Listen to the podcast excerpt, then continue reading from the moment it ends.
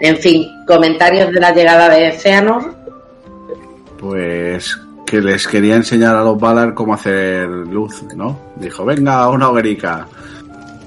No es lo mismo, no es lo mismo que Feanor vaya cabalgando al sol poniente con todo su santo ejército, se presente en las puertas de ambas y se, ri- se líe a putiazo con todo lo que se menee, a que Gandalf se pelee con la- el último carboncillo que quedaba en Moria, Ahí ya habitantes de Arda. En el capítulo de hoy, uno de los más épicos del Silmarillion, seremos testigos de grandes hechos de la historia, como la muerte de Feanor.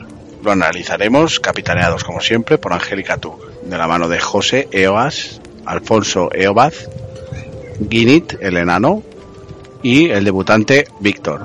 Desgraciadamente, en este capítulo no hemos podido contar con la elfa Galiel. Si te gusta el contenido, no olvides en darnos al me gusta, compartir y suscribirte para tener todas las noticias sobre estas y otros temas como la obra de Rothfuss. Esperamos que lo disfrutéis. Hemos robado horas de nuestro sueño. Incendiamos las redes con nuestras locas teorías. Hemos pasado días hasta las trancas de Skuten hablando de Felurian.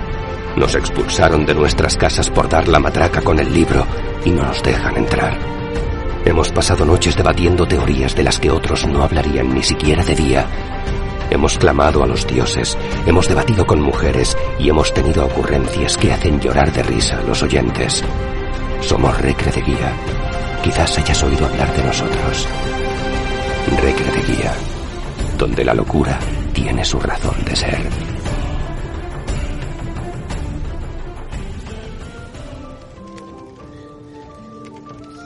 Buenas noches y bienvenidos a Viajando por la Tierra Media. Esta noche vamos a comentar el capítulo 13 del Retorno de los Noldor. Proseguimos con el Silmarillion, un capítulo, yo diría, especialmente largo, sobre todo en el tiempo y épico, a más no poder. Y para comentarlo, pues cuento como siempre con la ayuda de mi queridísimo Rojirrin Eobad. ¿Qué tal, Eobad? Espero que vengas con ganas de hablar. Vale, que no sabía si me habías dicho a mí o habías dicho a José. Eh, Es que os noches. podíais haber puesto nombres, seudónimos un poco más distintos, ¿sabes? Porque Vale. La culpa es de EOAS que yo llegué antes. es cierto. Eh, buenas noches, con muchas ganas de volver y fíjate que hemos vuelto por la puerta grande porque el capítulo se las trae, no hace falta que, que yo lo diga, lo vamos a ver porque ya te he dicho antes por privado que pues, hola y tú para conseguir un resumen de este capítulo. porque se las trae, se las trae. Yo no sé cómo la, cómo lo has logrado, pero soy tu fan. Es que no lo he resumido, lo tengo casi literal. Tiene más páginas de resumen que de... Tiene más páginas el resumen que el libro. No puedes hablar que todavía no se te ha dado paso. Silencio. Ya, bueno, eh, iba a decir que ya ha hablado pues nuestro queridísimo también EOAS, aunque últimamente está un poco disperso. A ver si consigo mantenerlo dentro de unos cánones Tolkien. EOAS, ¿qué tal? Eh, bien, con muchas ganas de comentar porque me ha gustado mucho este capítulo y hay cosas que yo creo que quedan, quedan para debatir. O sea, hay, hay cosas que me han gustado muchísimo. Bueno, pues pasamos a otra raza, eh, esa raza a la que queremos especialmente por su fealdad, según algunos elfos. ¿Qué tal, Guinness? Nuestro queridísimo enano. Buenas noches, pues nada, vamos a darle a el capítulo, porque creo que pasa todo en este capítulo. es una barbaridad, pero eh, eso, muchas ganas. En lugar del retorno de los Noldor, lo podían haber llamado Silmarillion y El Silmarillion, sí. directamente. Bueno, esta noche no tenemos a nuestra elfa, le deseamos una pronta recuperación, está ahí un poquito pachucha, así que esperemos que se recupere prontito. Pero me hace muchísima ilusión, por fin he reclutado, todavía no para la sociedad Tolkien, pero espero que sea pronto. Eh, tenemos aquí a Víctor. Víctor, ¿qué? ¿Cómo vas? Buenas noches, ya, ya al final conseguiste hacerme el lío, ya me, ya me metido, ya, ya, y ahora a ver quién se escapa de esta. Has tenido que venir a Málaga para que te pueda liar bien. Eso es. Me cogió de Vale. y Pues. me dijo, tienes dos opciones, O entras o entras. o entra o entra. O entras por las Bueno, pues- entras por las malas. Sí, aprovechando que es la primera vez que lo tenemos en Viajando por la Tierra Media, le vamos a preguntar un poquito qué raza elegiría, eh, si es defensor o no de los elfos, un poquito que nos cuente impresiones, ¿no? Ver, soy defensor de los elfos. Hombre, menos mal porque no tengo a Galien. Alguien tiene que estar ahí para hacer, para, para decorar y poner puntillitas, pero Oh, a ver, bueno. Yo de elegir raza sí que me quedaba con la raza de los enanos. Pues estoy entre los enanos y los hobbits. Un- ando ahí a medio camino de, de ambos. Pero a priori me quedaría con la raza de los enanos. Yo tengo que decir que he visto a Víctor desayunar y estoy convencida de que es un hobbit. Pero por lo demás, ¿Cuántas veces? ¿Lo has visto desayunar cuántas veces? solo una. Una Pues pero que entonces no. Una, Entonces no. bueno, pues si no tenéis nada que decir, vamos a comenzar.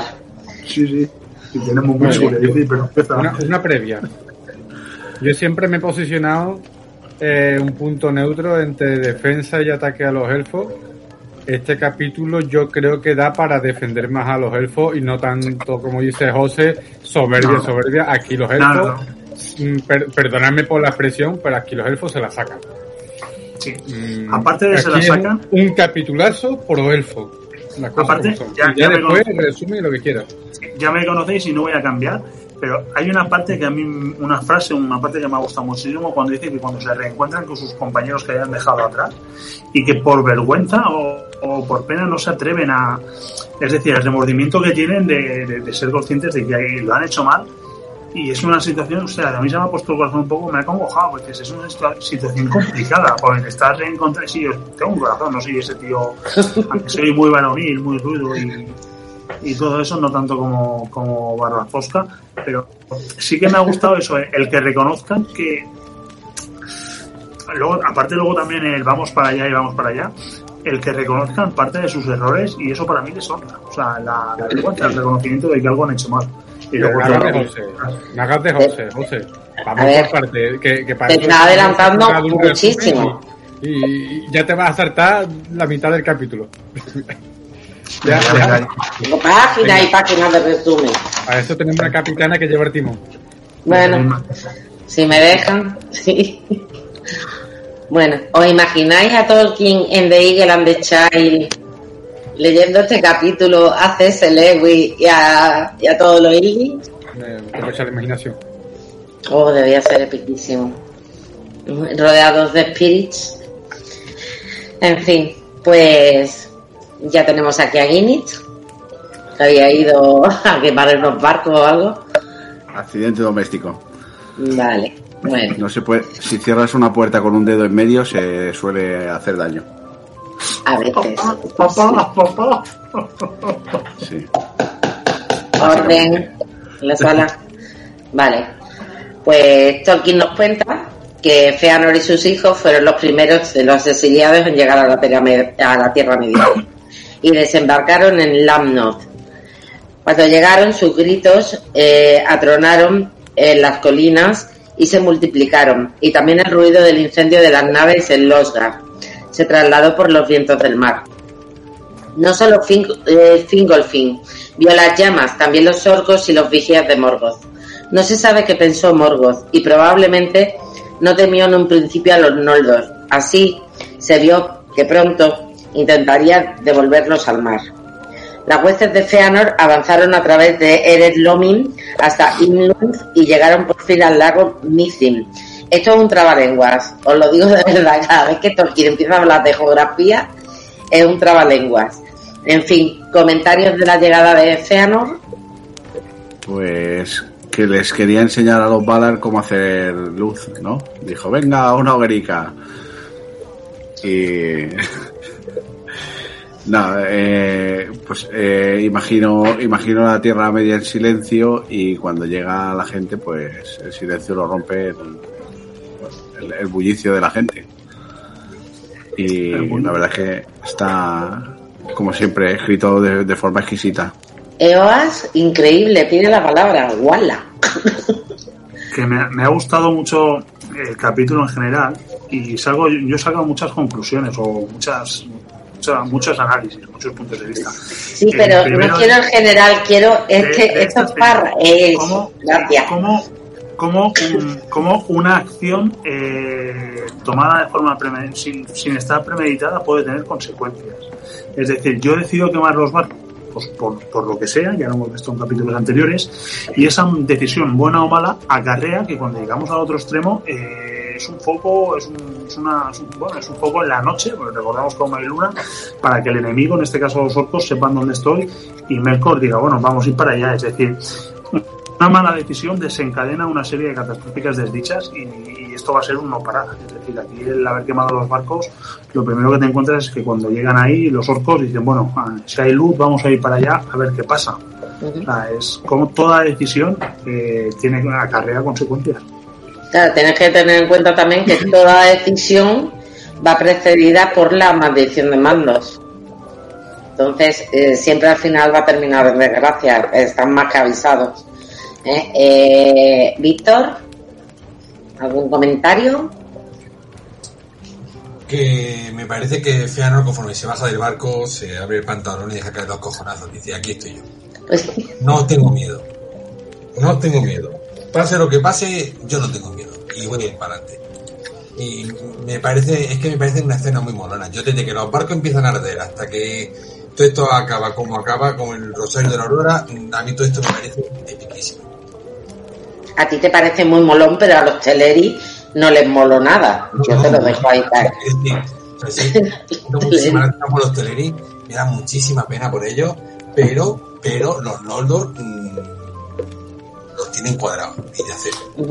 Sí. Es que al final los Noldor es como la OTAN, ¿sabes? Al final Melkor es como Rusia.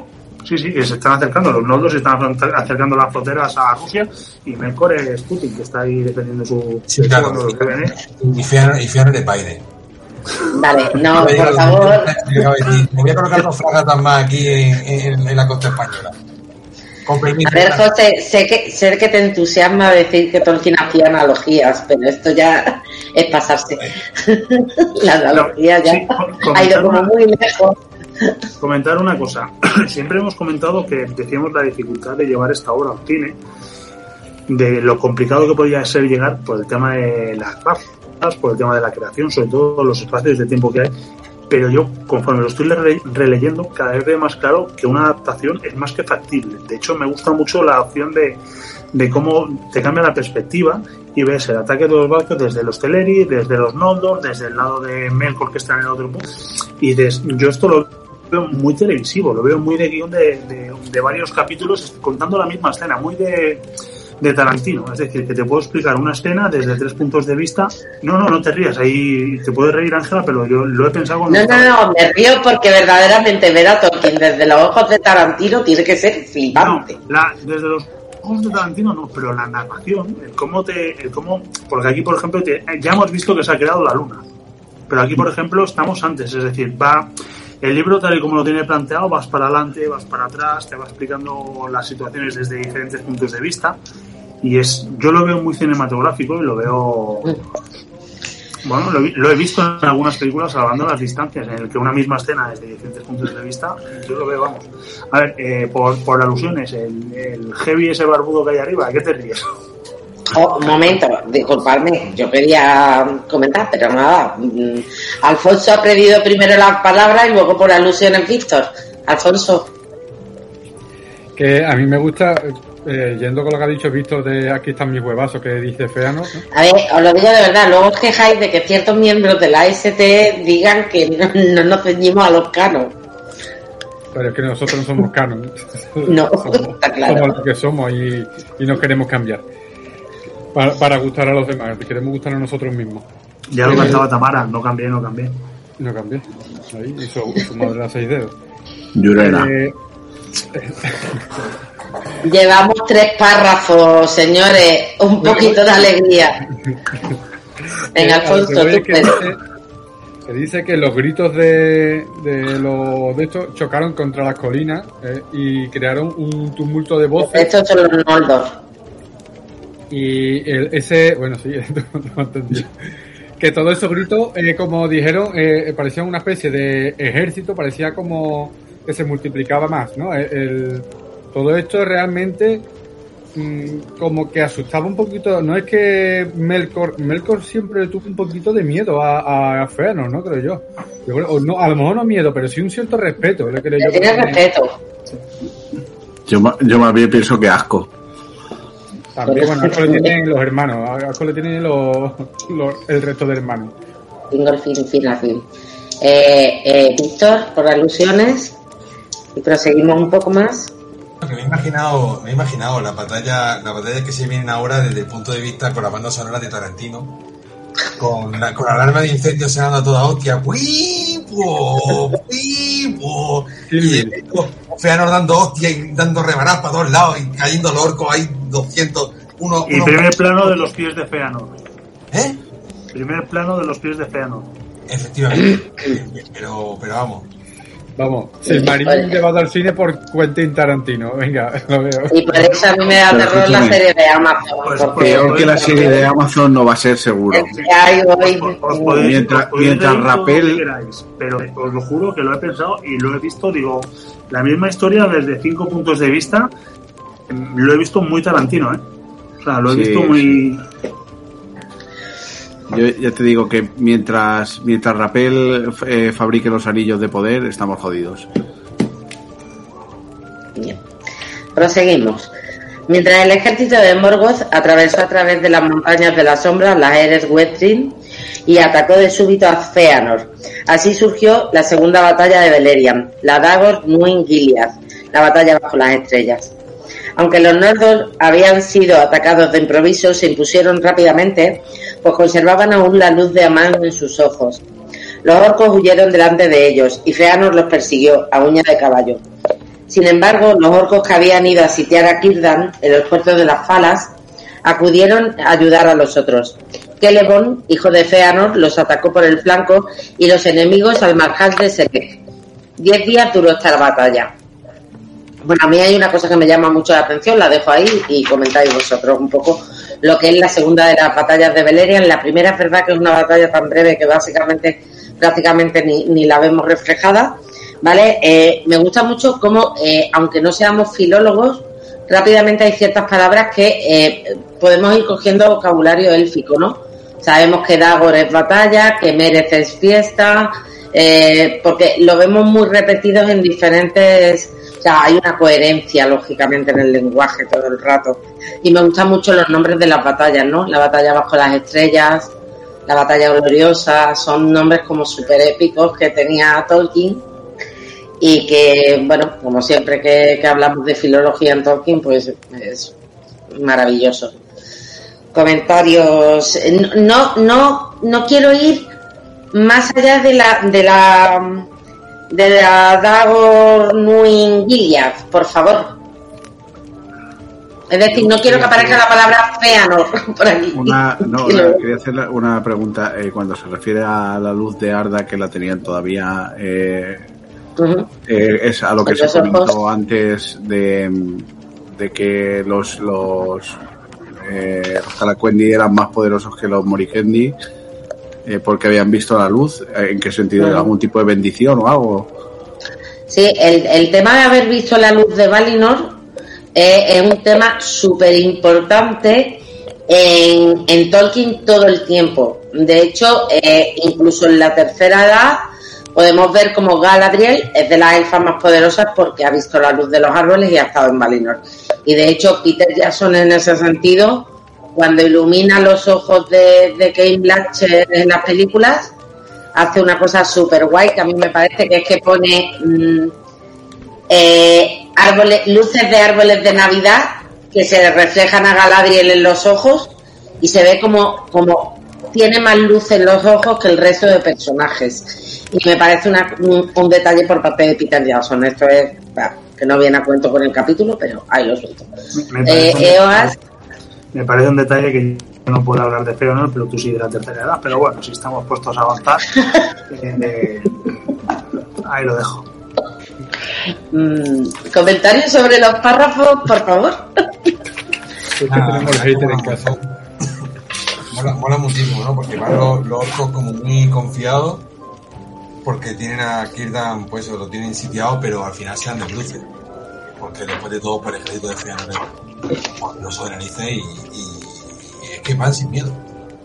Es que van sin miedo. Lo puedes llamar Feanor, lo puedes llamar Juan sin miedo. Es que no, no, no. Él, él está decidido a avanzar y va a avanzar. Bueno, de hecho, él se cree digno y propietario de la tierra. O sea, él quiere salir de, del amparo de los balas para hacerse, entiendo yo, a mi entender, para, para hacer su reinado. Coger tierras y decir, hombre, ¿por Y qué? eso no lo ve así. Hombre, no. Ha salido Él sale para rescatar los Cimarils. Esa es toda la intención de Feanor. Mientras que, por ejemplo, en el caso de Galadriel, sí que, sí que se le enciende en el corazón el, el crear un nuevo reino en la Tierra Media. Pero Feanor todo el objetivo es rescatar los Cimarils, creo. Hay una frase, ahora no recuerdo, pero lo, lo he leído esta tarde, pero no me acuerdo, que hace algo, cuando llega me parece que es Feanor el que dice algo de los Valar o para olvidarme de los Valar o no recuerdo, luego lo Sí. voy a mirar. O sea, que Eh. tiene consciente de que, de se- que se quiere alejar y aparte de recuperar los Silmarils tendrá que hacer un hogar. O sea, es como yo llego aquí y tengo que, lo que dice Víctor, aquí están mis cojones y esto va a ser, son los Silmarils y lo que arrase esto va a ser mío y tengo que venir. Es la sensación que a mí me da, vamos, que él no solo quiere recuperar los Silmarils, una vez que los recupere, se quiere establecer. Hombre, a ver, en alguna parte tienen que plantar el pandero. Vale, con perdón. Eh, vale, ¿algún comentario más de, de la batalla bajo las estrellas? ¿Nada? Vale. Bueno, mientras tanto, Perdón. sí, Víctor. Eh, No, solo que me parece curioso que la batalla se alargue 10 días y, la- y se siga llamando Bajo la Estrella. Vale, porque comenzó bajo las estrellas. Y porque Ya, no, y porque no, no había no había luz todavía, ¿no? Todavía no había salido el sol, de hecho. De la luna, ¿no? Los días. Ahí ha estado rápido, Dani. Muy bien. Repito, bien. ¿cómo cuentan los días? Dani no está solo por su belleza. Se te escucha muy bajo. No hay, no hay todavía, no hay todavía contabilización de días, Víctor. Todavía no ha salido el sol. Vale. Mientras Feanor perseguía a los orcos riendo fuerte y estaba contento, lo que comentaba antes José, por haber desafiado la cólera de los Valar y por verla llegada, llegada la hora de la venganza. Se adelantó demasiado a la vanguardia del ejército y los siervos de Morgoth se volvieron para acorralarlo. También había Balrog. Aunque luchó largo tiempo de forma inquebrantable, Gormus lo derribó. Los hijos levantaron a su padre y lo cargaron de vuelta a Mithrim, pero cerca de, de Edel Wethrin, contemplando por última vez las cumbres del Fangorodrim, expiró. No tuvo entierro ni sepulcro, pues su espíritu al precipitarse fuera del cuerpo se redujo a cenizas. O sea, lo redujo a cenizas, perdón, al cuerpo. A ver, me parece brutal. O sea, como nace, se va. O sea, cuando nace destroza a su madre y cuando se va se destroza al mismo. Espíritu, espíritu de fuego, su nombre lo dice todo.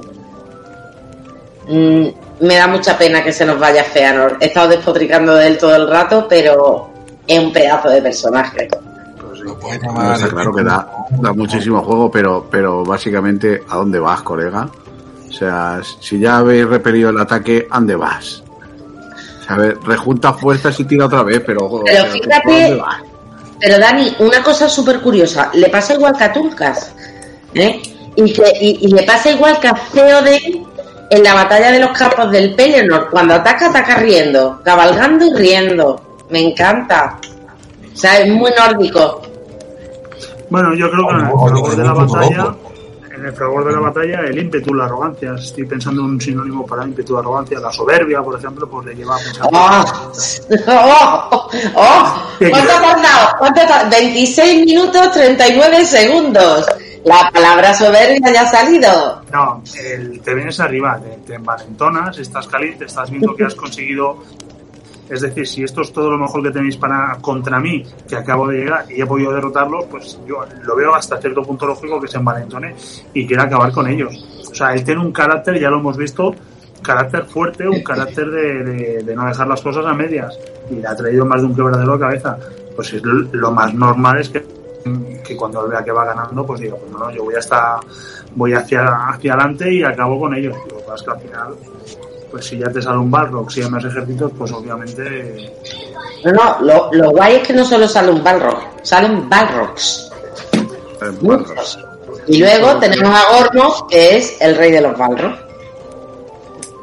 Estas batallas lo tenían que ser costó- Visto Sí, lo pero- que costó pero a Gandalf darle caña al a un solo Balrog, eh, que haya Balrogs en plural, eh, da un poco de respeto. da respeto. A ver, a ver, a ver. Un momento. No es lo mismo. No es lo mismo que Feanor vaya cabalgando al sol poniente con todo su santo ejército, se presente en las puertas de ambas y se, se líe a putiazo con todo lo que se menee, a que Gandalf se pelee con la- el último carboncillo que quedaba en Moria, recién despertado. Quiero decir... Ha, llam- ha llamado al daño de Durin el último carboncillo. El último carboncillo que quedaba en Moria. Con legaña en los ojos. Hombre, por recién favor. levantado. Recién levantado. Con la yesca, con la yesca recién echadita, el muchacho tarda y se da de hostias con un anciano. Que no le estoy quitando su, su mérito a Gandalf. Que bien en matarlo él solo para quedarse con toda la experiencia. Al final de la partida en GM ahí repartiendo experiencia y Gandalf dijo, eh, este me lo he fumado yo solo. Ok, ok, ok, me encanta, pero no. no se os queda esta batalla. Porque dice, Balrog sigue, pero no se os queda. Hostia, tendrías que ser más descriptivo. Ya lo hemos hablado muchas veces. Igual que describen muchas cosas, yo aquí he hecho en falta más páginas narrándome. Vamos a ver, José, como le metas más cabra, acaba de resumir en son 2, 4, 6, 8 páginas, mil años. Coño, como le metas más páginas, nos plantamos en la cuarta edad. La batalla con los Balrogs, por ejemplo. Ya, ya, lo que tú. Sí. O sea, eh, yo ahí he hecho en falta eh, una literatura más. Casi, casi muy poético. Yo te digo una cosa, yo lo veo. Deja hablar. De verdad. Deja Sí, perdón, No, no, no. Nani. Digo- Tira, tira. que casi agradezco que, que, que solo te ligeros detalles porque me la imagino yo lo más épica posible en mi cabeza. Vamos. Sí. También. Porque ten en cuenta que la página de antes, en la página de antes, dos renglones es- han sido una batalla de 10 días. Dos renglones. Sí. Quiere decir, la gestión del tiempo de Tolkien no es. O sea, No, que cómo gestiona estoy de tantísimo tiempo. Sí, Pero un momento, Yo estoy de acuerdo con, con, con José, con Eoas. Yo quiero No. descripciones de la batalla. Yo quiero. un momento, Víctor, Víctor, a ver si tú estás de acuerdo conmigo, que tú, que tú eres archivero. ¿eh? ¿Estarás de acuerdo conmigo que las crónicas medievales, las batallas se narran así?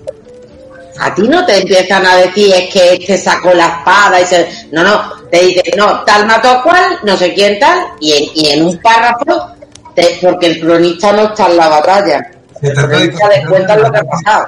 Se trata de relatarte los hechos, no se trata, Claro. de, no se trata de contarte toda la conversadera. Porque a nadie le interesa la conversadera. Lo que te interesa es que se han liado a, a, a- a hostia y a este casi lo mata. Y se muere después. Y ya está. Hay- eh, o sea, quiero decir, vamos a ver. Para una vez que Tolkien es concreto, tampoco se la chaca. O sea, ¿De qué? todo el mundo se queja, dice, no, no, yo no me he podido acabar el Silmarillion nunca, porque es que Tolkien ve una hoja y se pone a describirte la de Pero es que es verdad, la batalla la resume en dos líneas y la hoja se tira 10 páginas, eso es cierto. Bueno, pues ya está, el muchacho concreta lo que tiene que concretar y ya está. Y quien quiera ejército que se vaya a la mili. Al, al tío este que lo ha invitado. Le invité yo y estoy encantadísima. Muy bien, Víctor. Claro, Todo lo que diga Víctor, mm, para mí es ley. Tampoco me hagas tanto la pelota que Ahora no digo me entra en comparativo. la ST. José, vamos a Bueno. dar un pescado.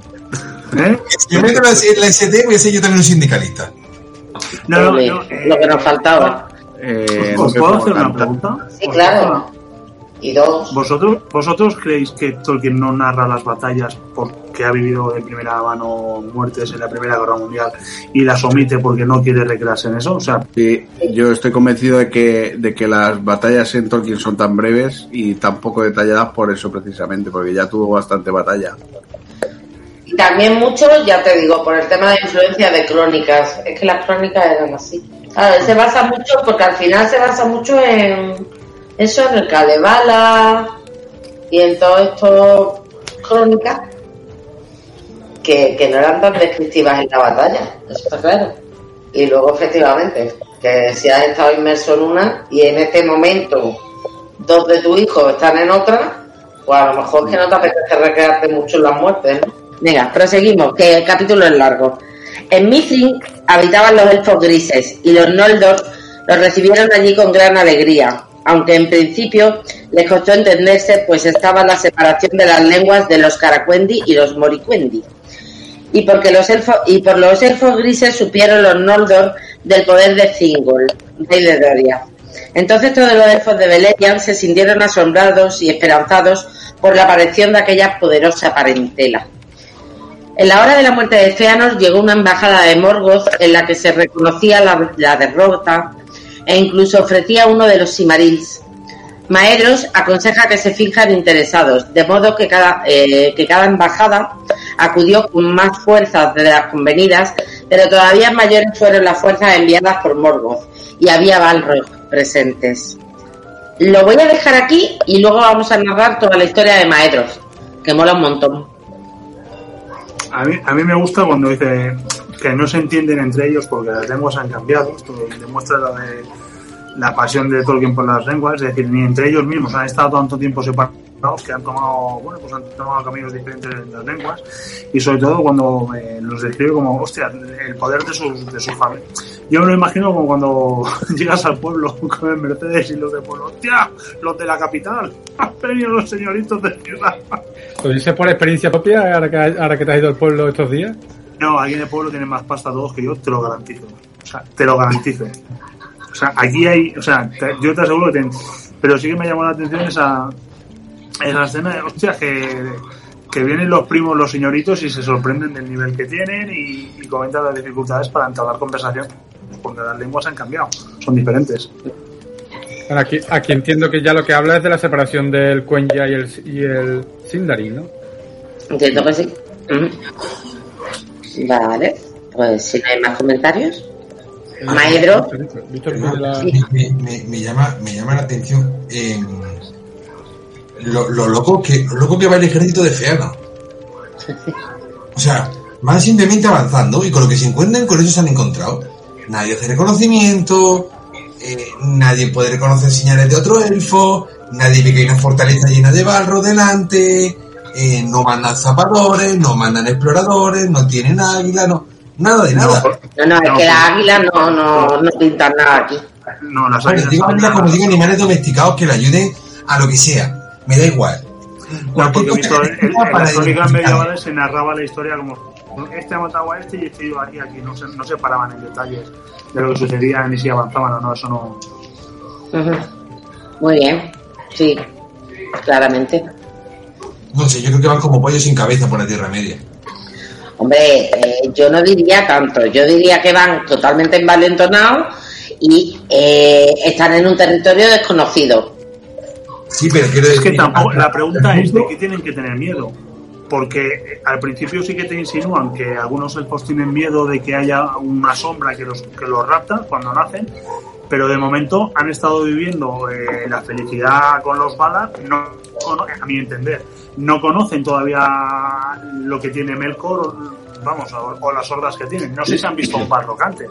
Con lo Pero- cual, si yo vengo del paraíso, me imagino que todo lo que me voy a encontrar es paraíso. A lo mejor van sin miedo, pues, pues sencillamente porque no conocen las a atrocidades se Melkor sí lo conocen. ¿A los? A Melkor.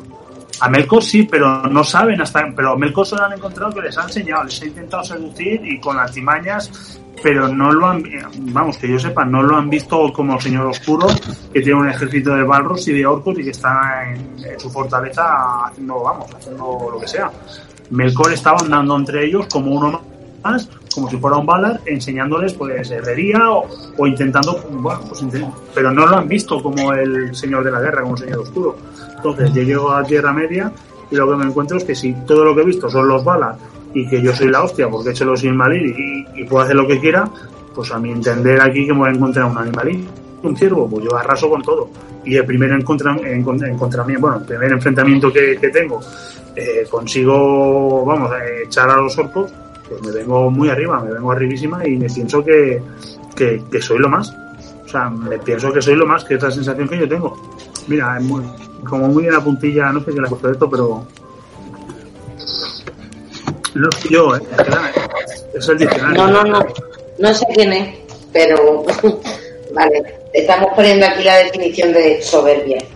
Para. Por si, por si hay algún oyente cauto. yo tengo un libro de sinónimos que pone soberbia. Feanor. Soberbia, Feanor. Bueno, eh, nos sigue contando Tolkien que Maedros cayó en la emboscada y fue llegado a Angband.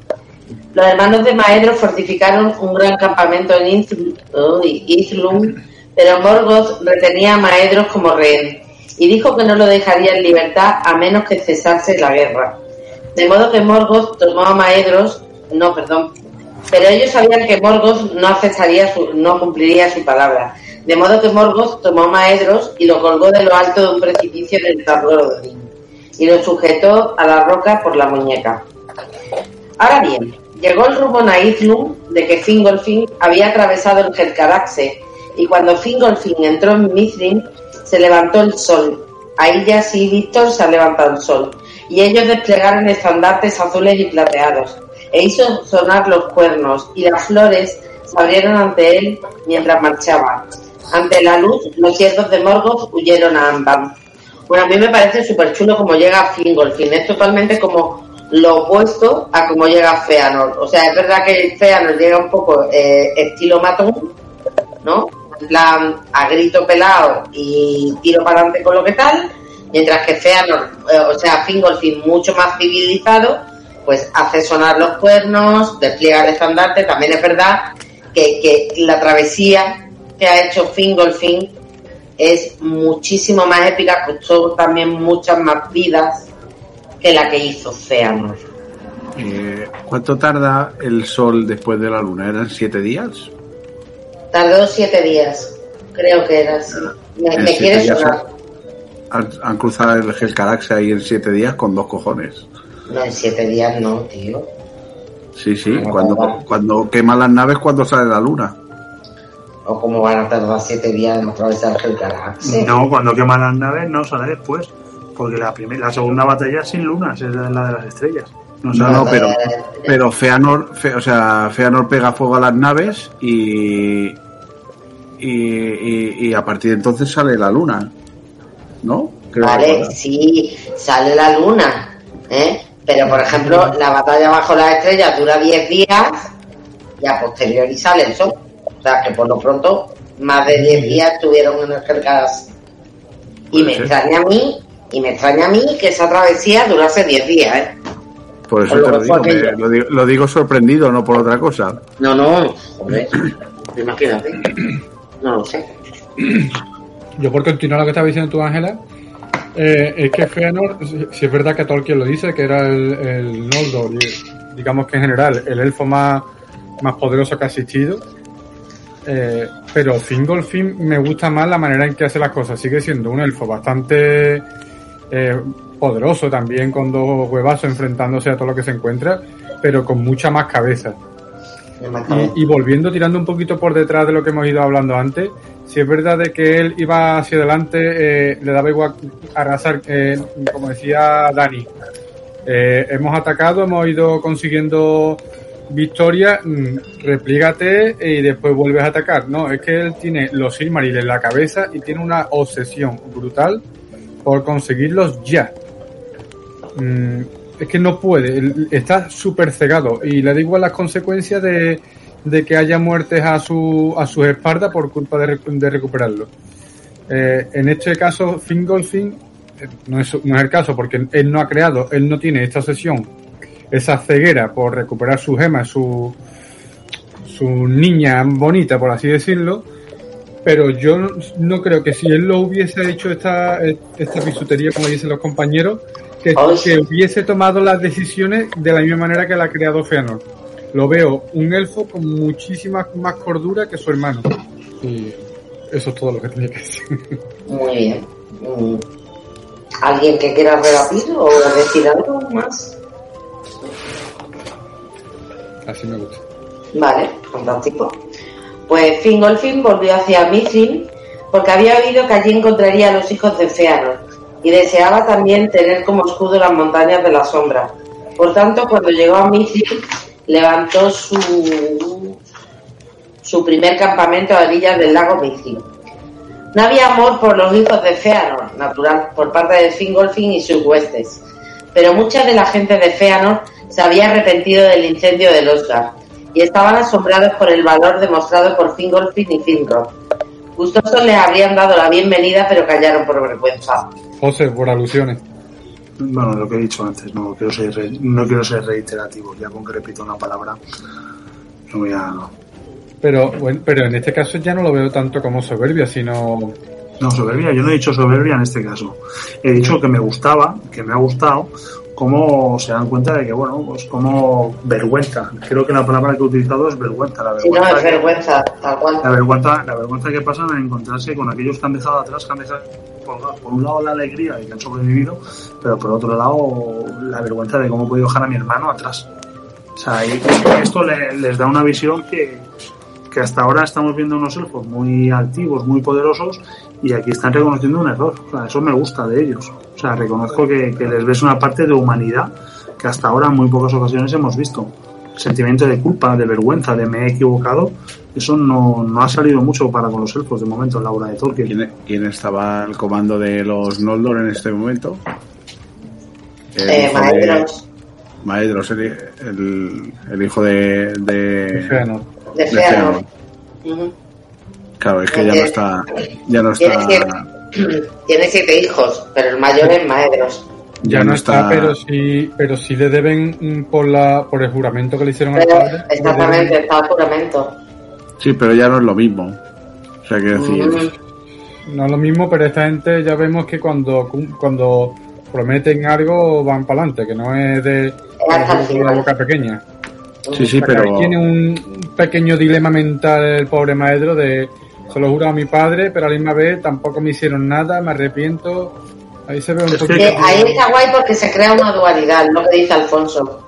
¿eh? Tiene, eh, le debe fidelidad a su padre y está atado por el juramento.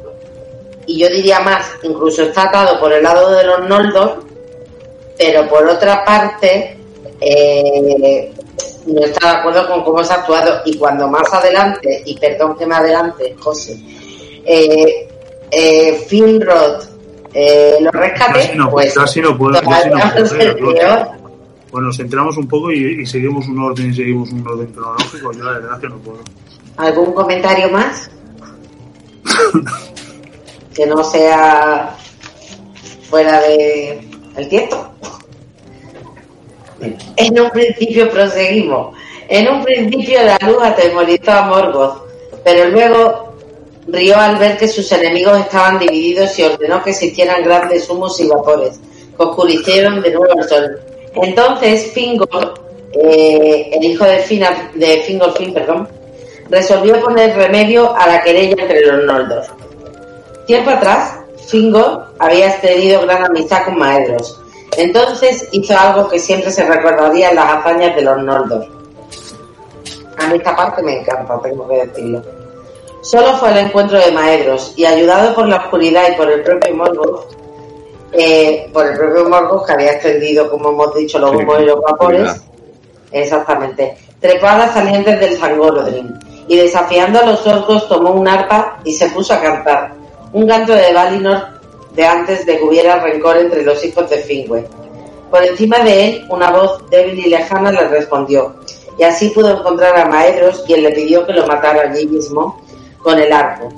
Pero Fingol le cortó la mano por la muñeca y con la ayuda de Zorondros, el rey de las águilas, le cedía la fuga. Aquí a mí me gusta porque es de las pocas veces que se pide ayuda a Mangue y Mangue envía a las águilas. Bueno, envía al rey de las águilas, en este caso. A Es ver, la primera vez que un águila, ¿no? Sí, mm, diría que sí. Yo. Te vas a, a la cabalgada épica de la vida a rescatar tú solo a, a- a tu primo a, a- a la, a la boca del lobo y te llevas un arpa A ver. Eso, y te pones a cantar ¿para qué? ¿para llamar la atención y que te crujan a hostias? Es que no lo entiendo. Hombre, los galos llevaban al bardo, en las llevaban al bardo a la guerra. Hombre, perdona, es que, es que en el juego de rol de, de- del anillo único, nosotros tenemos dos elfos y uno de los elfos está todo el día con la flauta. Ese no lleva arpa, pero lleva flauta. Y todo el día, y todo el día está tocando la flauta. Así os lo digo. Travesera. ¿eh? Las canciones tienen un efecto y las canciones son muy importantes. Entonces, Con vosotros no se puede hacer un viajando por la Tierra Media. Uno de los dos estaba con la flauta, el otro con qué está. El otro estaba así. Vale, Uno de los dos estaba con la flauta. Vale, esto Madre tienes razón. No, no. Claro, llega, Como llega yo me Mario- alguien colgando este podcast. En la ST le corto mm, el- la flauta, le corto la flauta. llega Maestro. Eh, llega Maestro, se planta en el eolio, se pone a cantar la balada de Sir Sabien y a esperar que le salte alguna nena. Ah, no, su primo. Ah, perdón, me he liado. No, ah, bueno, no. es que, es que, es que, va, ya fuera de coña. pero tú imagínate los no ojos diciendo, "Oh, Pero ya en serio, pero no veis lo precioso que es este párrafo. Es No, épico. Ángela, De verdad. Una cosa no quita la otra, pero ¿a qué mierda, estratégicamente hablando? ¿Te vas Pero a hacer una, estrategia, una esto no- oscura para que no te pillen y te puedes a cantar? Pero vamos a ver, pues ¿cómo descubres si no a tu primo?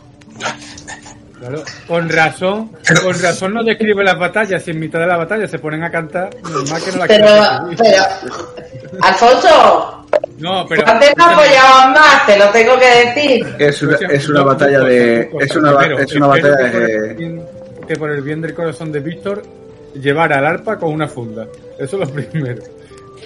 Eso, eso es fundamental. Porque me planto ahí y le prendo fuego a la flauta, ¿eh?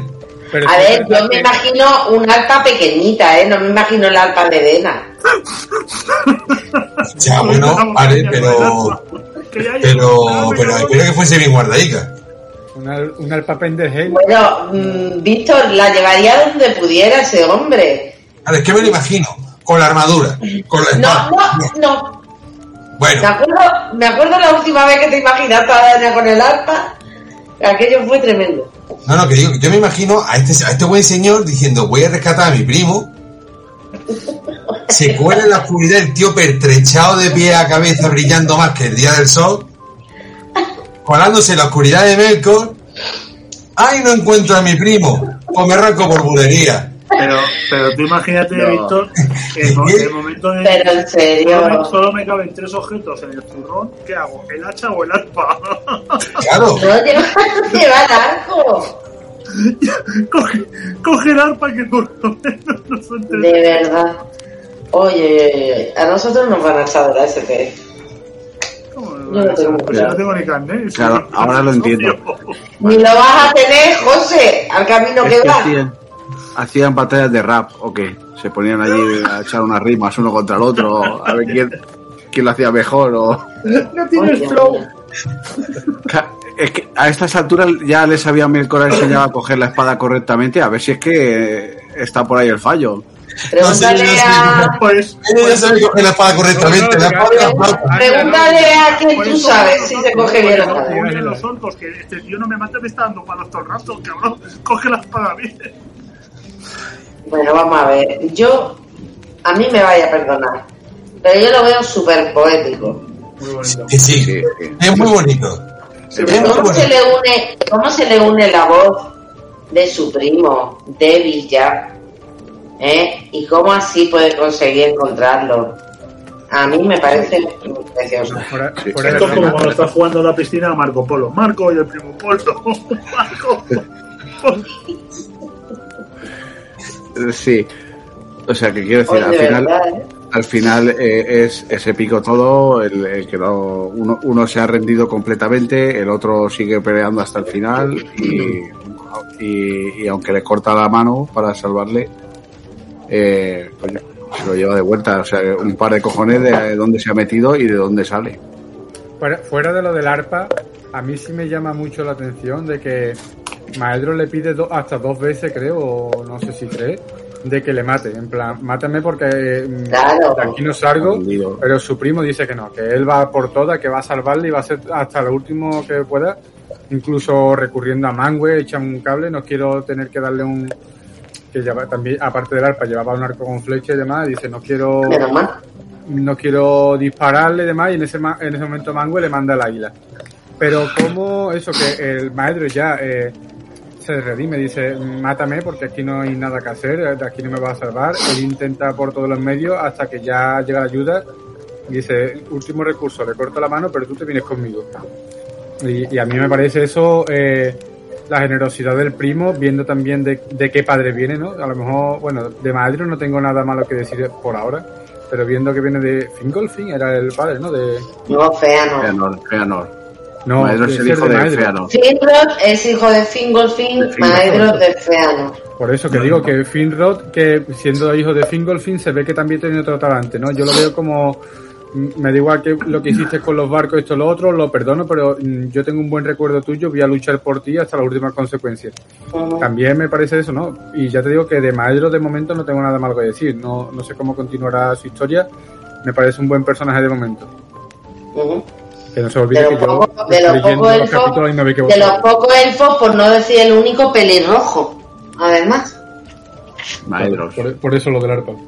maestro. Ah, no, ese es Maedro, ¿no? Vale. No ese juego. Maedre. Maedre. No te creas que no te creas que no hay referencia ahí, ¿eh?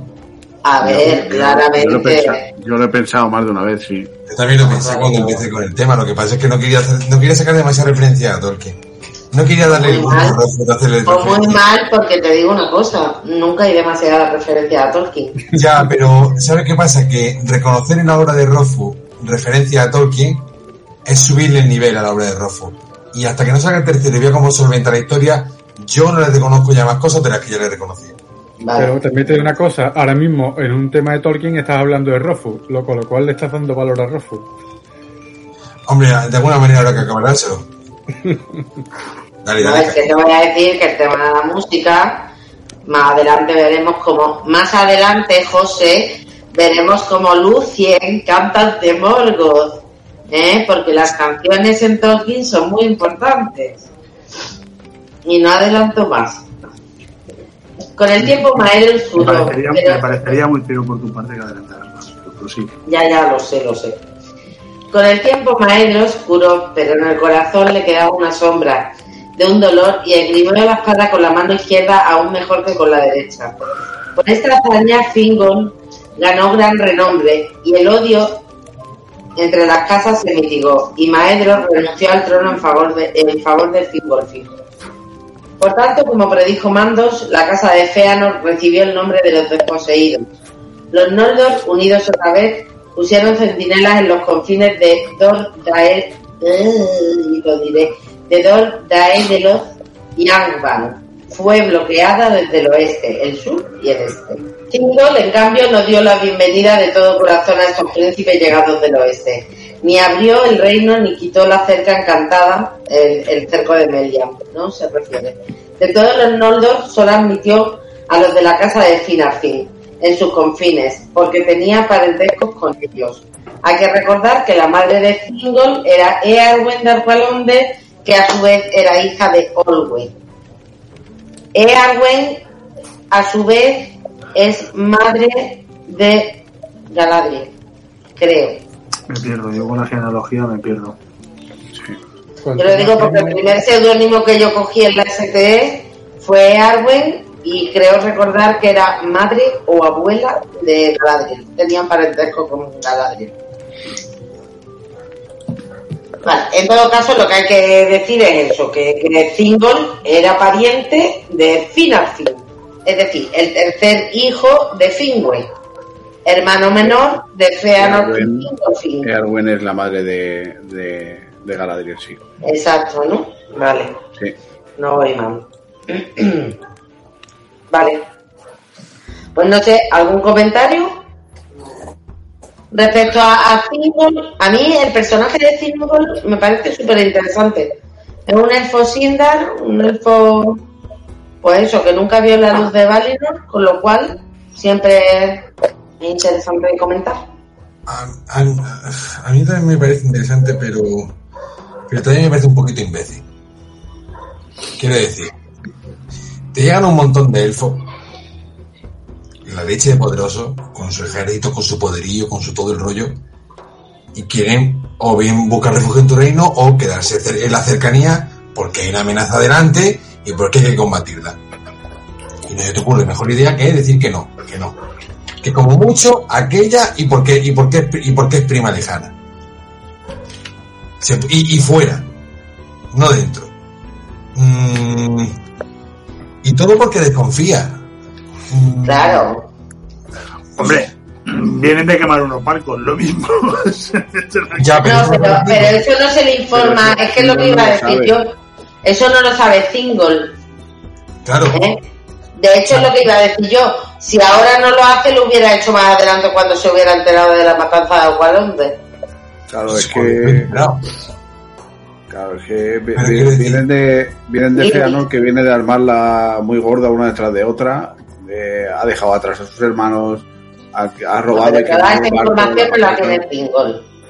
la matanza de Aqualonde, o sea, es que eh, esa información se la omiten, se la omiten deliberadamente, claro, porque, porque no va a decir, no, es que mi padre, mi padre no la carmó.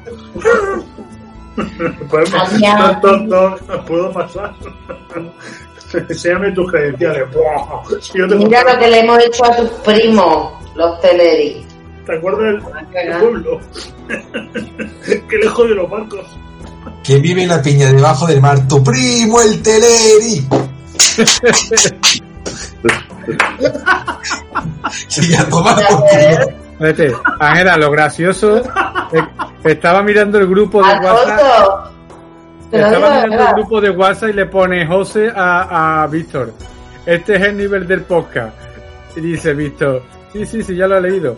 Sí, ya lo he visto editando algún que otro capítulo. Pero es que Víctor ha entrado al nivel del Víctor, podcast. Víctor, vamos, no sé si no me voy a tener que arrepentir. Bueno, vamos a aprovechar este impasse para hacer una pequeña pausa. Venimos en un momentito.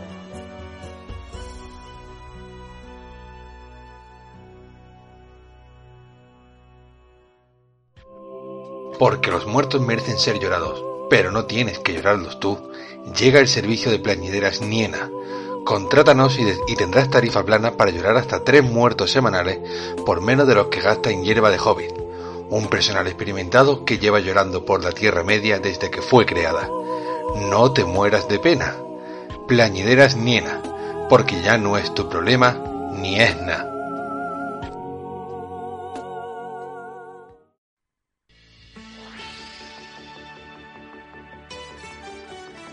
¿Harto de que un elfo se cabree, masacre a tu gente y queme tus barcos? ¿Esas guerras interminables entre enanos, elfos y humanos? Pues ahora, con el control de Sauron sobre la Tierra Media, habrá paz. Además, Sauron genera miles de empleos y regala joyería a los más poderosos. Vota por Sauron.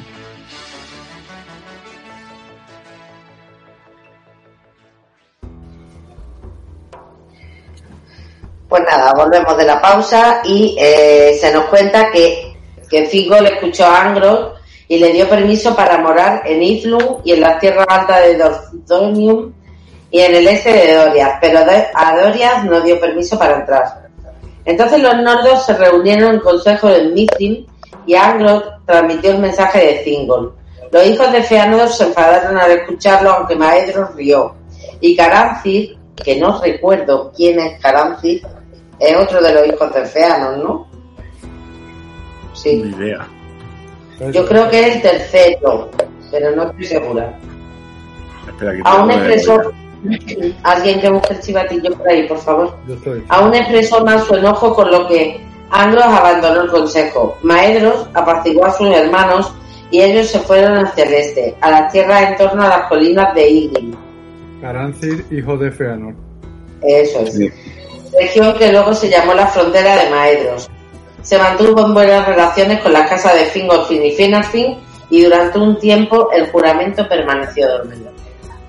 Claro, lo que dije yo antes, de que al final Maedros estaba con el dilema de el juramento hacia mi padre y la redimir el pecado de lo de los barcos, de lo de esta falta que hemos tenido con nuestros primos, o con Fingolfin y todo el tema este, y estaba con el dilema moral de qué hacemos, ¿no? Y durante un tiempo, como dice esto último, dormir el juramento este que, no sé, si- ya te digo, no sé lo que pasará en el futuro, ¿no? Pero de momento vamos a dejarlo ahí en stand-by hasta que llegue la oportunidad de continuar con lo que hemos jurado a nuestro padre o, o no sé lo que harán. Pero de momento el dilema que tiene el pobre chaval es bueno. Luego, el gesto, el gesto ya nota el cambio, el, el que le ceda el, el trono. Hombre, nota, eso- nota un cambio importante, desde luego. Eso es un gran paso, desde luego. La gente de Carancis penetraron hacia el este y así fue como dieron con los enanos. Sin embargo, no hubo gran amor entre ellos. Carancis era altivo y despreciaba la fealdad de los Naurin, pero ambos pueblos odiaban a Morgoth y se aliaron. De modo que los herreros y albañiles de Nogros y Bélegos alcanzaron gran renombre y todo el tráfico de las minas pasaba por las manos de Caran de Es curioso, ¿no? Caranci. Dice, sois tela de feo, pero me venís bien para la batalla. efectivamente. Vale, ¿algún comentario sobre los Naurin? ¿Quién, quién era? Era, era Carancir el que había dicho eso, ¿no? Sí, el de la fealdad de los Naurin. Sí. Bien, este Que la era de los que despreciaba. asistió, asistió a un parto de un enano y dijo, si vuelo un murciélago, Bueno, no me jodas, es que qué faltones que somos. Bueno, Qué vamos a ver. que. Es que los elfos son muy esbeltos y muy hermosos. Es normal que vean una criatura chaparrá y pelúa y lo vean de una manera mm, extraña. Nada, son anoréxicos con orejas puntiagudas, ¿a quién le gusta eso? Son Los caballos, sí, los caballos sí, pero los ponis no. No, pero el- al Pues no final, sé qué como dice Ángela, ponis, ¿eh? Al final, como dice Ángela, no están dentro de su canon de belleza, porque Pues claro. Sí, claro, evidentemente son radicalmente distintos a los elfos. Es que al final Sí, es otra especie o raza. eh, es- Claro. O sea, ya nosotros tenemos diferencia cuando vemos personas de otras etnias o de otras, de otras razas. eh, todo lo que no sea caucásico, de, claro. Pero buenas, escúchame, te llama la atención. tú, tú ves a Arnold Schwarzenegger y ves a Danny DeVito y dices, no son de la misma especie. No es que no se parezcan, es que no pertenecen a la misma especie. Es que eso es Y sin verdad. embargo- Tú lo... Y, si- y sin embargo eran gemelos en una película. Y bueno, y el tercer hermano gemelo que era Eddie Murphy, no sé si lo sabía. No, ¿quién? Pues están planteando la segunda parte de esa película y están, están negociando porque se supone, el guion ya está. Se supone que Eddie Murphy es el tercer hermano gemelo. ostras, eso tengo que verlo. Si es tercer hermano no puede ser gemelo, serán trillizos. Gracias por el apunte y denotar mi ignorancia, Ángela. y por ilustrársela, por ilustrar a todos los oyentes, los cinco o seis que tengamos. Vale, ¿sabéis que os digo? Que a partir de ahora yo me limito a narrar. No pienso decir ni media palabra. A la toma. Pero con un arpa, por favor. Víctor, saca el arpa, que yo de música ni puñetera idea. Víctor, el arpa, Entonces, pero que sea eh, pequeñita. el, el elfo le dijo al enano, feo no. Pero no. Ahí saca Víctor una cosa que no un arpa. ¿Eso qué es? ¿Eso Debe ser, supongo que el arpa, el arpa piensa de la guitarra de Víctor lo que los elfos de, Claro, no lo que los elfos Víctor. de los enanos. No se escucha, Víctor. Pero eh, es normal, porque si estamos hablando de, de enanos, él ha sacado un bajo. Claro.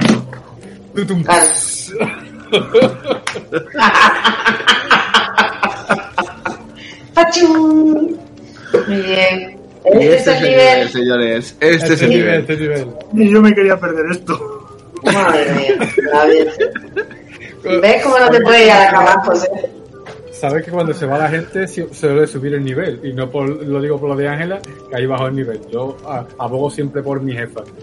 Pero lo digo que No, el otro día no sé quién fue. Ángela se fue el otro día del campamento, de la narración del campamento, y empezamos a, a- con los chistacos también. Y digo, madre mía, la que se puede ir en un momento. Yo, tengo que estar yo para controlar. Bueno, ahora luego empecemos a contabilizar los años que van pasando, ¿vale? Cuando habían pasado 20 años, Fingolfin celebró una gran fiesta. Se la llamó la Merez Ardenaz, la fiesta de la reunión. Allí se celebraron consejos. Ese es Se- el nombre de la fiesta de la STE, ¿no? Correcto. Pero, La bueno, Ardenaz. pregunta.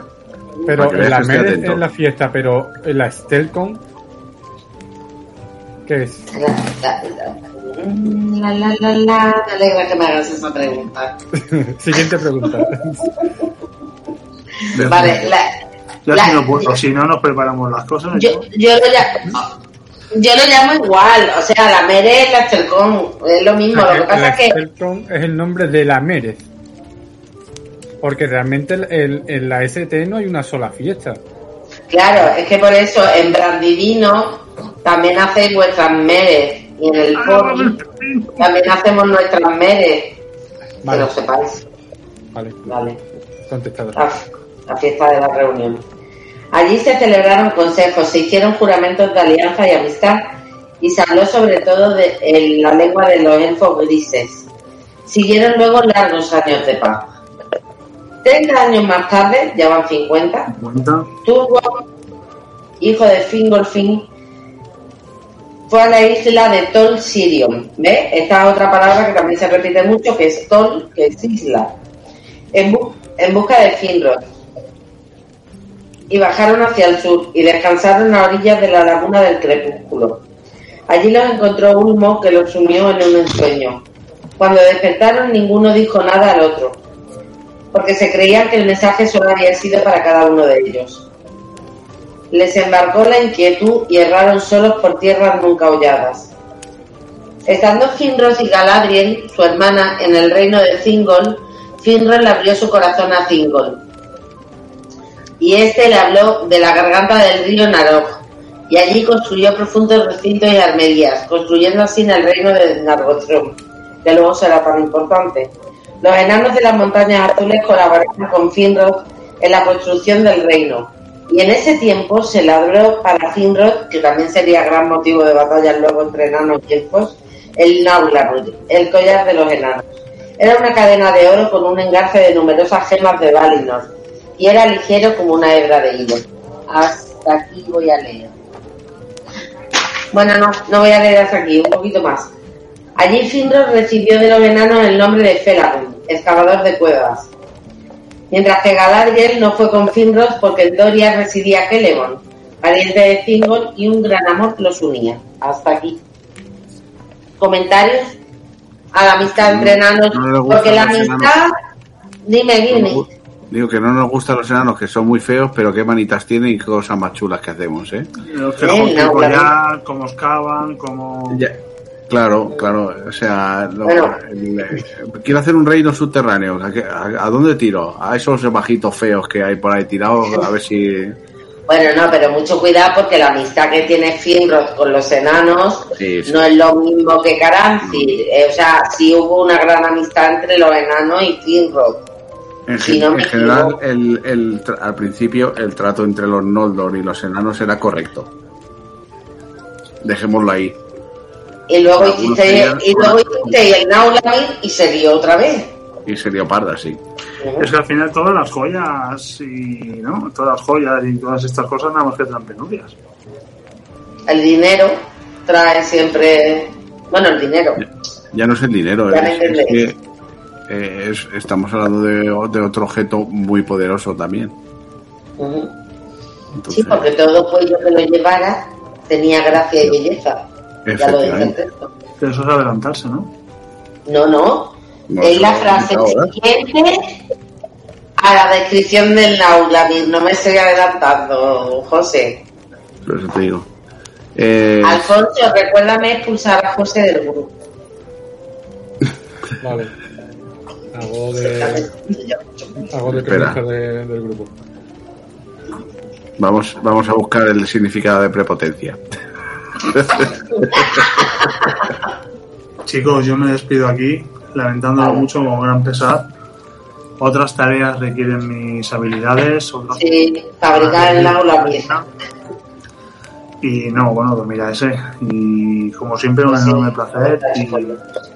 Y, y esta, esta horita y media, pues la verdad es que me carga las pilas. Un enorme placer. Víctor, una alegría que estés con nosotros. Eh, sois despreciables, asquerosos, infames, eh, pero os quiero a todos. A unos más que a otros. Bueno, a Nosotros dos, más también que te queremos. a- a dos más que a, bueno, a los padres. Bueno. A tres más que a una, dilo claramente. Venga, a dormir.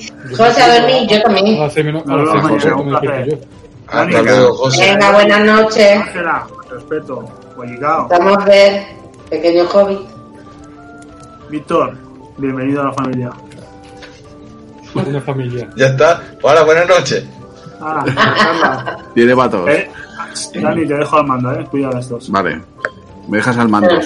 El mando es mío. Me mando. la Ángela, tú eres mandos. como mi hijo cuando le doy el mando de la Play sin pilas. Que se piensa que está jugando. Qué mala leche tiene.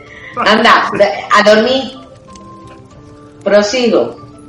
Pero tú, eh, ya no sé ni lo que digo. Pero Tungor recordó Tyrion la Bella y regresó a Nebras y al año siguiente lo volvió a visitar Ulmo y empezó a planear una ciudad de acuerdo con el modelo de Tyrion sobre Turna. En ese momento Morgoth decidió poner a prueba la fortaleza y vigilancia de su enemigo y de nuevo hubo terremotos en el norte y hubo fisuras en la tierra. Desde Ar-Galén los orcos descendieron por el paso del Sirio e interrumpieron en las tierras de Maglor, pero Fingolfin y Maedros se precipitaron por ambos flancos sobre el ejército principal que atacaba Torzonion y los destruyeron por completo en la tercera batalla del reino, de los reinos de Veleria, la Dagor Aglavet, la batalla gloriosa. Se inició así el sitio de Anban que duró 400 años. Aún así, ni los Noldor ni pudieron apoderarse de Anban ni de los Silmarils. Lo voy a dejar ahí, por si alguien quiere comentar algo de la Dagor Aglavet. La batalla gloriosa. 450 años ya en un capítulo. Sí. No está mal. Nadie le ha dicho, nadie le ha dicho a estos elfos que mucho antes de que ellos se metiesen a hacer el tonto allí, lo- ya los dioses se- lo intentaron y no pudieron. De hecho, ellos estaban ya cuando empezó, cuando, cuando lo intentaron. Sí. Y si ellos no pudieron, ¿van a poder esto? Bueno, Eso Es que Esto muy épico, que- ¿eh? Esto es muy épico. O sea, a mí me encanta esta escena, me encanta, me encanta. sí. O sea, 400 años de sitio, Joder. me encanta, me encanta. Pero, mm, no sé, tronco, revísate los apuntes. Pero eh, eso lo dice mucho José, de que mm, qué potencial realmente tenía. Se supone que eh, Morgoth o eh, debería ser mucho más, más fuerte que, que un simple elfo, ¿no? Entre comillas lo de simple, ¿no? Pero aquí no se ve que le tengan tanto miedo en ningún momento. Claro, pero una pregunta. ¿Vosotros veis en algún momento salir a Morgoth? Porque Morgoth no sale ni para atrás. No, Morgo no sale. no. ¿Eh? Él manda a No, tu orco, él manda a los balros, él manda, ya me adelanto a Glaurum, pero desde luego, él no se menea del sillón. hasta que hasta que Fingolfin le pica la puerta, no. ¿Puede bajar, ¿puede bajar Belcor? Puede bajar a jugar. Claro, pero, pero si es verdad de que él ha estado todo el tiempo eh, huyendo de A ver, él está, él estará, yo, yo imagino que aunque haya pasado muchos años, él se estará recuperando de la batalla con un Goliath. O sea, ya había dado mucho poder en- en- antes, llegan y está a punto de matarlo, que si no es por los Balrogs, Vale, lo que tú quieras, pero sigue siendo un bala. ya, pero, Creo que pero, voy, Estamos hablando de elfos. pero que yo imagino que estará recuperando, vamos. Y luego que ha creado todo lo que ha creado, o sea, los orcos, los, o sea, ha soltado ahí, No, sí, no hay que no en ningún momento, eso es cierto. claro. Yo lo que voy de que uno es un insensato, siempre, eh, eh, como, como estamos diciendo, buscándolo eh, hasta las últimas consecuencias. De hecho, termi- termina como termina, pero el otro no va diciendo, escúchame, que aquí está el huevazo, que yo soy Morgoth o, o Melkor, que, que tú eres un simple elfo, que yo no me tengo por qué cingar de, porque tú te presentes delante mía. No, el tío va huyendo y se esconde. Que pues, sea por recuperar fuerzas, como dice Dani, vale, te lo puedo comprar, pero no lo veo. Yo veo de que el tío Pero es que aparte también. debería Melkor- mostrar un poquito más su, su poderío, ¿no? Al final es un Pero es que- frente a un elfo. Melkor, Melkor también siempre ha, ha actuado en la sombra, no ha ido de cara nunca, o sea, siempre ha ido por detrás. Es su forma de ser. Eso es cierto. Mm. O sea, que También cuando, es se verdad- enfrenta, cuando se enfrenta a Ulmo, a, a, a, Tol- a Tulkas, siempre ha ido por detrás, no ha ido de cara a ellos nunca. Y con los otros hace lo mismo. De hecho, no se, no- nunca se llega a enfrentar realmente, ¿no? No. Siempre No, sí, hay un momento sí. que Tulka pone... sí, hay, hay momentos de, de, de careos y tal, pero Sí, pero Careo porque Tulka lo busca, no porque él lo busque. dos careos, ¿eh? poco más. Vale, lo que hay que decir es que el sitio de Ámbar eh, era un sitio un poco. mm, no estaba muy bien estructurado, ¿vale? Porque por detrás estaban las montañas de hierro, en cuyas laderas estaban las torres del Horngorodrin, y eh, por ese camino, deseando sembrar el miedo, Morgoth ordenaba a los orcos que atraparan vivo a cualquier elfo y lo llevaran, y lo llevaran encadenado a Ampar. De ese modo se enteró de mucho de lo sucedido tras la rebelión de Fean. Tras 100 años, Morgoth envió un ejército al estuario de Dengris para penetrar en el reino de Idlum, pero fueron descubiertos a tiempo y Fingon cayó sobre ellos. Vale. ¿Algún comentario? La verdad que no. O sea, no. Morgoth sigue haciendo de Morgoth, mm, escondido y a base de mandar formas de vida que desprecia totalmente y a que hagan el trabajo por él y ya está. Todo por no salir él a, a luchar, ni a defenderse, ni, ni, a, ni a plantar batalla, porque yo creo que si él saliese las cosas habrían sido muy diferentes. Es lo que iba a preguntaros. ¿Creéis que si en un momento dado hubiese salido, hubiese quedado algún elfo? Ninguno. Ahí no habría quedado vivo nadie. ese Por- momento pero está con la corona de yo no entiendo también, el... ¿no? Que es, que es que en ese momento tienen los Silmarils, ¿eh? Cuidado. Eh, quiero decir, por eso te digo que si ya él de por sí es poderoso, encima tiene los Silmarils, ojo. Mm, Claro, es que, es que no es moco de pago. vale. Luego hubo una paz durante muchos años. Y una vez más, al cabo de 100 años, Laurun, el primero de los Urukis, los dragones de fuego, salió una noche y los elfos huyeron acobardados. Fingor cabalgó hasta el dragón y lo rodeó con un anillo de rápidos jinetes. Y Laurun no pudo soportar los dardos, pues era joven y huyó de vuelta a Ambar. Tras esto hubo 200 años de paz. En muchos sitios los Nordens y los Sindar se fundieron en un solo pueblo y hablaron una misma lengua. Mantuvieron estas diferencias que a mí me parecen súper significativas. Los Noldor, por una parte, eran más poderosos de mente y cuerpo y más grandes guerreros y más sabios, y amaban las colinas y las tierras abiertas. Y los Sindar tenían la voz más hermosa y eran más hábiles en la música. Amaban los ríos y la, la- amaban los bosques, perdón, y las orillas de los ríos. A mí esa diferencia entre los Noldor y los Sindar ¿no recuerda a, la- a las diferencias entre las, los Ent y las mujeres Ent? Lo de a nosotros nos gustan las colinas con espacio abierto y a, y a los Sindar les gustan los bosques y las orillas de los ríos. Me recuerda un poco a esa disociación que hace luego con los Ent y sus mujeres. Sí, sí, sí. Ah, ya, que lo has dicho tú, sí. ya está, un comentario sin sustancia. Aquí termina el capítulo. Entonces, ya comentarios sobre la paz, el la primera salida de los Urudoki, cositas. Pues que salen los dragones y lo primero que hacen es recibir palos, con lo cual no se. O sea, te dan ya a entender por qué luego se cabrearon y ahí van atacando a todo Dios. Porque. También eran jóvenes y se dice que la armadura que tenían todavía no estaba totalmente forjada. O sea, no estaba totalmente Entiendo que los dragones. Entiendo que los dragones los ha hecho Melkor también. Pues tampoco lo dice. Si te fijas, A lo mejor estaba Sí. ligado con eso. ya, pues a lo mejor estaba trabajando en ello. ¿Eh? Pero es verdad que no te dice específicamente que lo hicieran. Dice, por entonces salieron, salió Glaurung. Siempre No te de, dice Am- de o sea, Sí. Allí el único que es capaz de crear es. Subcrear. Bueno, subcrear. El único que es capaz de. que tiene esa capacidad es eh, Melkor. Así que, en principio, debería ser obra suya. Sí, yo entiendo que todo es obra suya.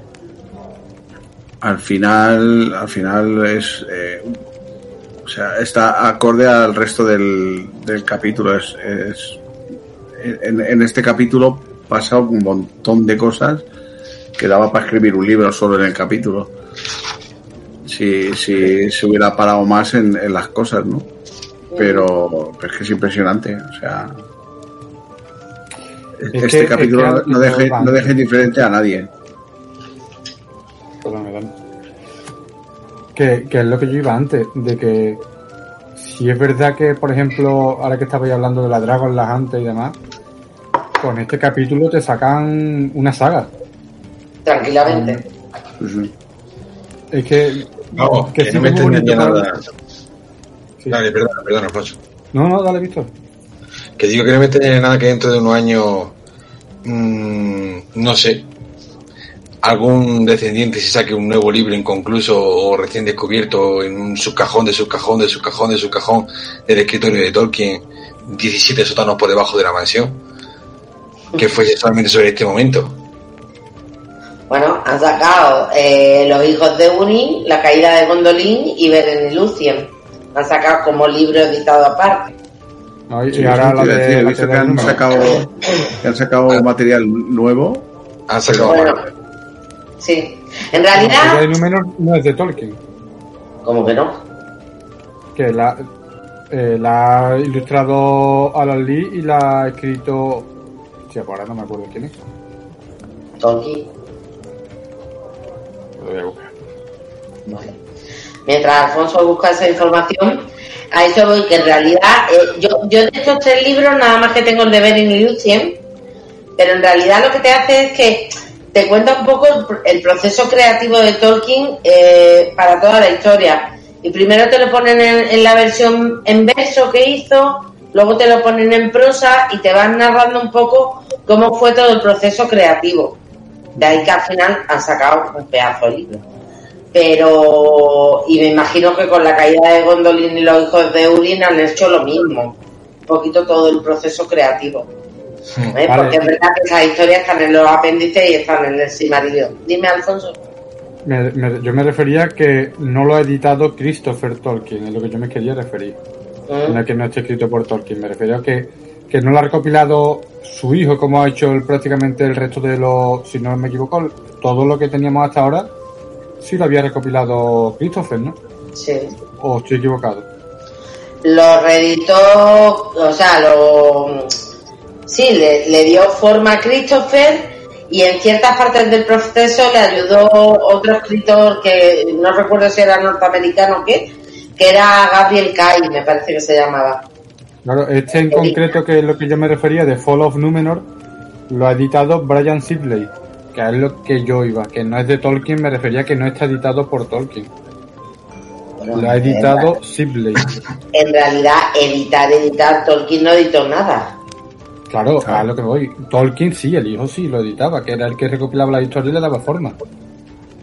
Bueno, sí, siempre hemos dicho, siempre hemos dicho que el Silmarillion no es quizás lo que dejó Tolkien a su gusto, sino que Christopher, su hijo, Sí, hizo lo que pudo. Sí, sí. Después dando la que es a lo que yo voy. En este caso no está hecho por eh, Tolkien, Christopher, sino que está hecho por Brian Sibley. Ah, Pues, eh, perdón, No sé, primera Perdón por la- noticia. No tenía ni idea. perdón por el apunte. No, no, al revés. Nueva información, no tenía yo ni idea de eso, la verdad. La primera vez que lo escucho. Pues genial, pues nada, nueva información. Vale, pues ya para terminar, vamos a, conclusiones de todo el capítulo, ¿no? Eh, comenzamos por Eobad. Yo continúo por lo que estábamos diciendo antes, que para mí el capítulo es una pasada. Una pasada, pero yo sí soy de los que me gustaría mm, que separaran más porque este capítulo da mucho juego para para narrar la historia por completo. A mí me gustaría saber más de la historia esa de la guerra de los de las 10 no recuerdo de los 10 días. de los de día, de que bajo la estrella y tal tema, ¿no? Y me gustaría más de que me contara con más detalle cómo el primo rescata a Maedros y cómo lo lleva a la casa donde le curen y le cosan la mano, porque no se dice en ningún momento que, la monten el, que lo monten el águila y le haga un torniquete. a saber cómo llega ese pobre con la mano allí a las salas de curación. Que a mí me gustaría más detalle, evidentemente tenemos lo que tenemos y a mí me flipa lo que tenemos. No, yo no soy, no me voy a poner en modo hater, pero sí es verdad de que como me gusta tanto, me gustaría incluso saber más de lo que, de lo que realmente pasa. Me gustaría que se hubiese extendido. Pero no me pongo en plan que lo que tenemos es una pasada y, y es un capitulazo. Siempre vuelvo a lo que hablamos muchas veces. Eh, no, en el siguiente viene una chicha, en el siguiente viene una chicha. Este capítulo es mm, Todo chicha. top. Este es top. Sí. No, no creo que haya alguno que lo pueda superar. Lo puede empatar, pero no mejorarlo. Ma- más alto que este difícil. Mm. Este es que además, si, si, si juntas toda la información, es que eso, se nos narran dos batallas súper épicas, se nos narra lo de Maedro, se nos narra la muerte de Feanor. Eh, Es que, es que, es que está mm, a tope todo el rato. En ningún momento, luego- casi ningún momento decrece el interés. no, no baja, no baja, no. No baja. Vale, Guini, no sé si quieres comentar alguna cosita más. Pues eh, añadir que por mucho asco que me dé, eh, en este capítulo, en este capítulo muere uno de los personajes principales del, de, de la historia del, de- del Silmarillion y, y es épico. O sea, aunque sea estúpido el que salga corriendo detrás de, de, de los enemigos cuando ya habían conseguido defender la plaza y están huyendo y te vas tú sola por todos, eh, aunque sea estúpido, es épico hasta decir basta y encima los aguanta a todos. Eh, o sea, hasta que llegan los hijos a ayudarle, él llega ahí y él planta cara a todo Dios. O sea, eh, y, empieza con eso el capítulo ahí a un nivel de epicidad gigante y, termina, pues fíjate, luchando contra dragones y repeliendo ataques de dragones, bien que son dragones jóvenes. Eh, el, el episodio de Maedros, eh, aunque hayamos comentado lo de que puede aparecer una torpeza a la hora de, de hacer una escaramuza, el ponerte a cantar, o sea, todo el capítulo es de un nivel de 10 sobre 10. O sea, que no. Aunque, aunque Alfonso entiendo que, que quiere saber más cosas, el tirar de imaginación a veces también te hace más, más gordo algo que no, que no está escrito. Y a mí, a mí este capítulo yo creo que es, si no el mejor, de, los de los tres mejores del, del libro. En cuanto a, en, cuanto a contenido, en cuanto a, a épica, en cuanto a todo. So- yo solo quería decir un, un breve apunte, que un, bre- un- un breve inciso, que muchas veces se nos olvida de que el Silmarillion tiene el nombre de los Silmaril y es por el que tanto se hatea en este programa que es Feanor. O sea, al final hay que recordar de que tenemos el, el libro del Silmarillion gracias a a todo el personaje este que acaba de morir y, y lo hemos hablado prácticamente de paso. Ha muerto uno de los personajes más importantes, de, creo yo, que va a ser del libro Sí, y hemos pasado por lo harto, la muerte de esa ya persona. no es ya no es solo lo de los Silmarils que lo es es que es el primero que levanta un arma un arma contra un hermano eh, es el primero que hace una matanza entre elfos es el primero que, que traiciona a su propia raza es es eh, o sea es el primero de muchas cosas o sea es uno de los personajes centrales de la historia del Silmarillion Sí. Aunque luego es verdad que luego hay personajes súper importantes, Sí, sí, súper sí, pero, pero es que, es que es pilar, es pilar en todo lo que se va a desarrollar después. Eh, pues Víctor, eh, tu opinión también. A ver, el capítulo está tremendo y tiene una epicidad que es impepinable, impepinable. O sea, dejando el cachondeo a un lado, ¿vale? Porque, bueno, sí, obviamente, eh, está, es fácil hacer cachondeo sobre el tema de la música, pero es que hay que recordar que el libro empieza con música. Y que la música tiene un poder increíble dentro de, de la- del desarrollo de la novela. Eh, por mucho cachondeito que, que nos suponga vestirte con una, con una armadura, colarte en mitad de, del rollo enemigo y, y, y ponerte a cantar. y bueno, tocar el arpa, ya bueno, pero es que eso hay que tener en cuenta el contexto de la obra de Tolkien. No simplemente pensar que alguien se le ha ido la cabeza. Y, y pero bueno, aún así sigue habiendo cosas que, que yo creo que Tolkien escribió estaban, están y estarán de putísima madre siempre, pero hay cosas que no me no, dentro de toda la epicidad, si te paras a pensar a leerlo sin la epicidad, son tontas. Y aún así sigue siendo uno de los mejores capítulos de, de, de todo el libro. Y ya. Muy bien, pues nada. eh, Yo solo, yo solo añadir que eh, Víctor ha tenido un debut eh, impresionante, ya difícil ya. Subir el, el nivel de capítulo es difícil. Ha, entrado, ha entrado en el capítulo cumbre, todo hay que decirlo. Es. Como se va a hacer todo en esta vida. Claro que sí, como debe ser. Así funciona yo. Bueno, Bueno. Que, que no te he dicho nada antes, pero que bienvenido, Víctor, que me alegra mucho de tenerte entre nosotros. Muchas gracias, hombre. Muchas gracias. La verdad que siempre agradezco compartir tiempo con vosotros, sobre todo con Ángela, que, que entre flautas llevamos sin coincidir en un podcast. ¿Verdad? eh? Pues sí, la verdad que por lo menos dos años tranquilamente. Sí, sí. Bueno, esperemos que a partir de ahora, un poquito más, por lo menos podamos vernos las caras. Bueno, pues la nada. pues yo la invito Sí. a Recre de vez en cuando, ¿eh, Víctor? Tú no entras con ella porque no quieres, porque yo la invito. Ay, Es que lo monopolizo yo todo ahora. Claro. Dejamos aquí a sindicalista que no. Todo, todo, pasa por, todo pasa por las manos de Felurian. Efectivamente. Vamos a despedir aquí el programa. Para el próximo tenemos capítulo 14. Eh, no me acuerdo, pero creo que es un capítulo que va muy de geografía. Eh, exactamente, es todo geografía, no sé yo, lo haremos rapidito y pasaremos un poquito más a capítulo 15. Y nada, pues nada, decir lo de siempre, que hasta más ver, pequeño hobbit, encantada de tenerte, Obad, como siempre. Gracias, y sabe que para mí siempre es un placer y no lo digo para regalar oídos a nadie. Lo sé, lo sé. Eh, Guinea, un placer contar con tu Igualmente, sabiduría. siento haber interrumpido hoy, he estado particularmente particularmente toca pelotas, pero ah, haciendo honor a mi nombre y nada, un placer como siempre y, y deseando que llegue el siguiente. Nosotros encantadísimos de que toquen las pelotas. y Víctor, pues, ¿qué te digo? Que, jolín, espero que se repita ya en todos los viajando por la Tierra Media. No sé si podrá ser, pero yo ruego que sí, que sea así. Por mi parte, voy a hacer todo lo posible por estar ya siempre, porque ya le tenía ganas al libro. Es bueno que, que haya alguien que le esté dedicando un espacio a leérselo todo y a comentarlo todo, porque lo que se nos viene encima de rajada tiene que ser con fundamento. No tiene que ser simplemente entrar aquí a hatear, porque luego es muy fácil que la gente venga, venga y diga, ah, es que estás hateando, no, no te has leído el libro. Toma, imbécil, 200 horas de análisis del libro Exacto. con recortes. Eh, mm, Exacto. qu- 500 horas de gestión del programa, 200 horas de, de, de, de- de producto de primera mano, chaval. Adelante. compra- me co- me- acabo- hoy me he pillado el sexto tomo de los cómics de, de Thor, de Love and Thunder.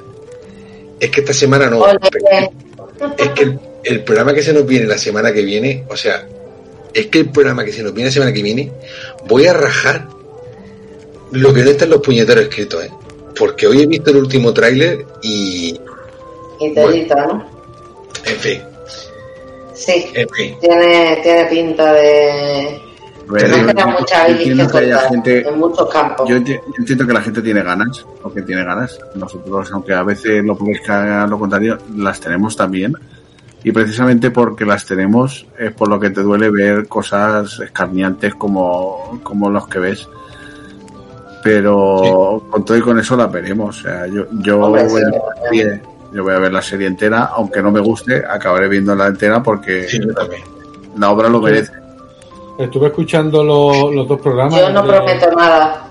Los análisis del Anillo de Poder, la primera parte, y el análisis Sí. de, de, de la de imágenes de la segunda que hicimos. Y en la primera parte, Ángela dice: Hay que la, la, la, la opinión de Ángela del primero al segundo cambia un montón. en la primera. Pero hombre, como no le vaya a dar la oportunidad, hay que darle una oportunidad, hay que verlo, ¿eh? Esto hay que verlo, hay que tragárselo a ya la segunda. Pues yo creo que esto no lo voy a ver. ¿eh? Yo, a imagen que va saliendo voy diciendo, me trago los 10 Comparando- capítulos, luego a lo mejor 9, comparando- creo que 5. Veremos a ver si paso del primero. Es Comparando la Exacto. escenografía con Skyrim, esa... Sí, que sí. Me la acabo de descargar. sí. Así que otra vez, por yo no sé cuántas vez me voy a pasar el Skyrim, creo yo.